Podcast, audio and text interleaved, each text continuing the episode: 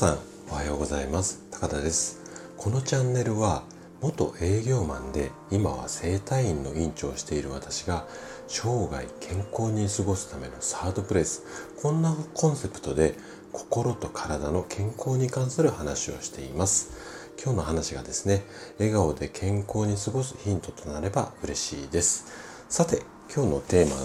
マなんですけれども、えーと、と今日もですね自律神経を整える習慣のシリーズこちらをお伝えしようかなと思うんですが今日が27回目になります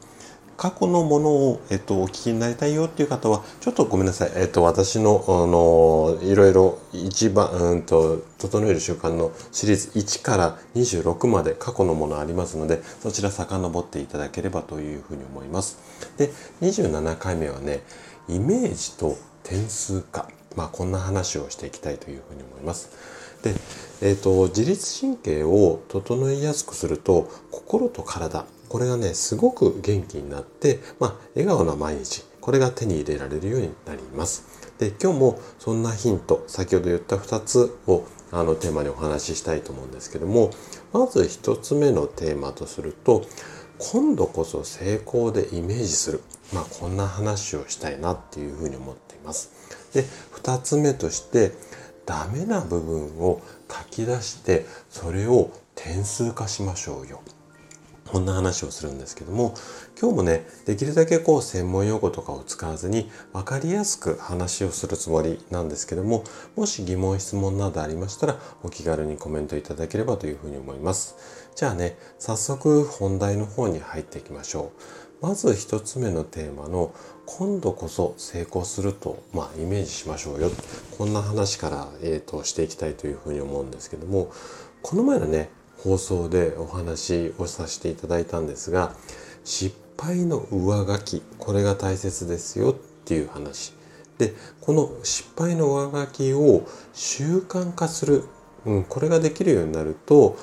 今度はねその活用する場面っていうかまあうんとそういうことを習慣化していると今度それをね使う場面にあの必ずあなたは遭遇すると思うんですよね。で例えばなんですけれども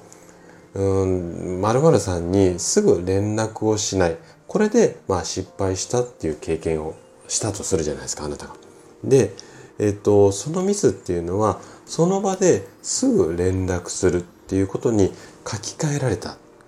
うん、こういうふうな状態だとしますよね。で今度は何日か後に〇〇さん、まあ違う〇〇さんかもしれないんですけども違う〇〇さんに連絡するケースに遭遇すると。で、今回は上書きしているので、えっ、ー、と、失敗せずに成功。まあ、こんな流れなんですよね。で、ここで大切になってくるポイントとすると、過去の失敗。これがね、成功につながっている。ここがね、すごく大切になってきます。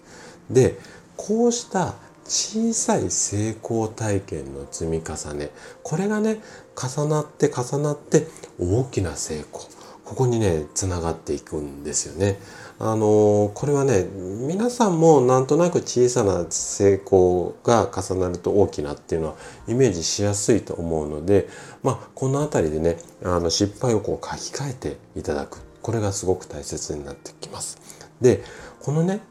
習慣化することの隠れたもう一つのメリットっていうのがあるんですけども、これはね、どんなことかっていうと、こういった小さい成功これを積み重ねることで失敗したらどうしようっていうこのドキドキ感っていうんですかね不安感っていうんですかねこういった気持ちがなくなって安定した気持ちで仕事に迎える。でこの安定している気持ちが安定していることこそ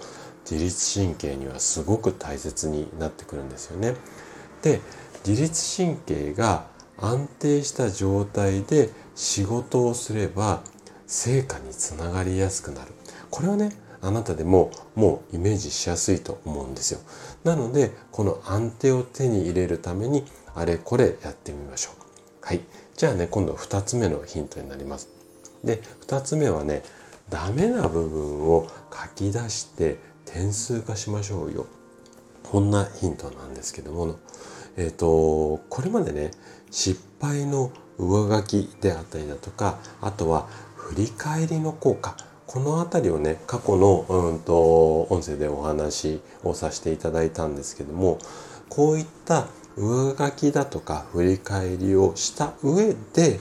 おすすめしたいのがこんな方法なんですよ。でどんな方法かっていうと自分の修正したいところまあいわゆる直したいところですよね。だったりだとか改善したい考え方。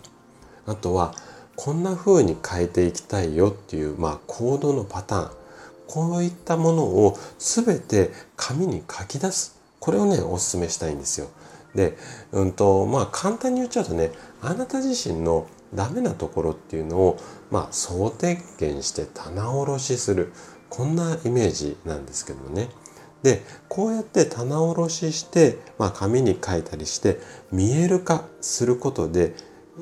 意識しやすくなるんですよ。でこれも意識の、うん、いろんな項目があると思うんですけどもそのそれぞれに対して点数をつけながら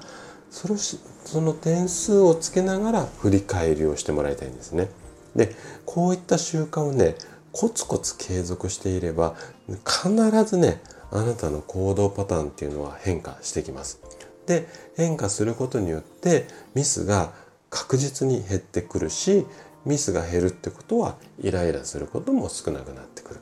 でまあこういった流れがねどれだけ自律神経にいいかこれはねもうあなたならお分かりですよね。なのであのこういったこう点数化してちょっとゲーム感覚で、まあ、あの遊び心を入れながらうまくこう自分の中に取り入れていただければいいかなというふうに思います。はいということで今回はイメージと点数化についてお話をさせていただきました。最後まで聞いていただいたあなたがですね自律神経を整える習慣を身につけることで快適な毎日を過ごせるようになります。今回の2つのヒントがですねあなたのお役に立てたら嬉しいです。それでは今日も素敵な一日をお過ごしください。最後まで聞いていただきありがとうございました。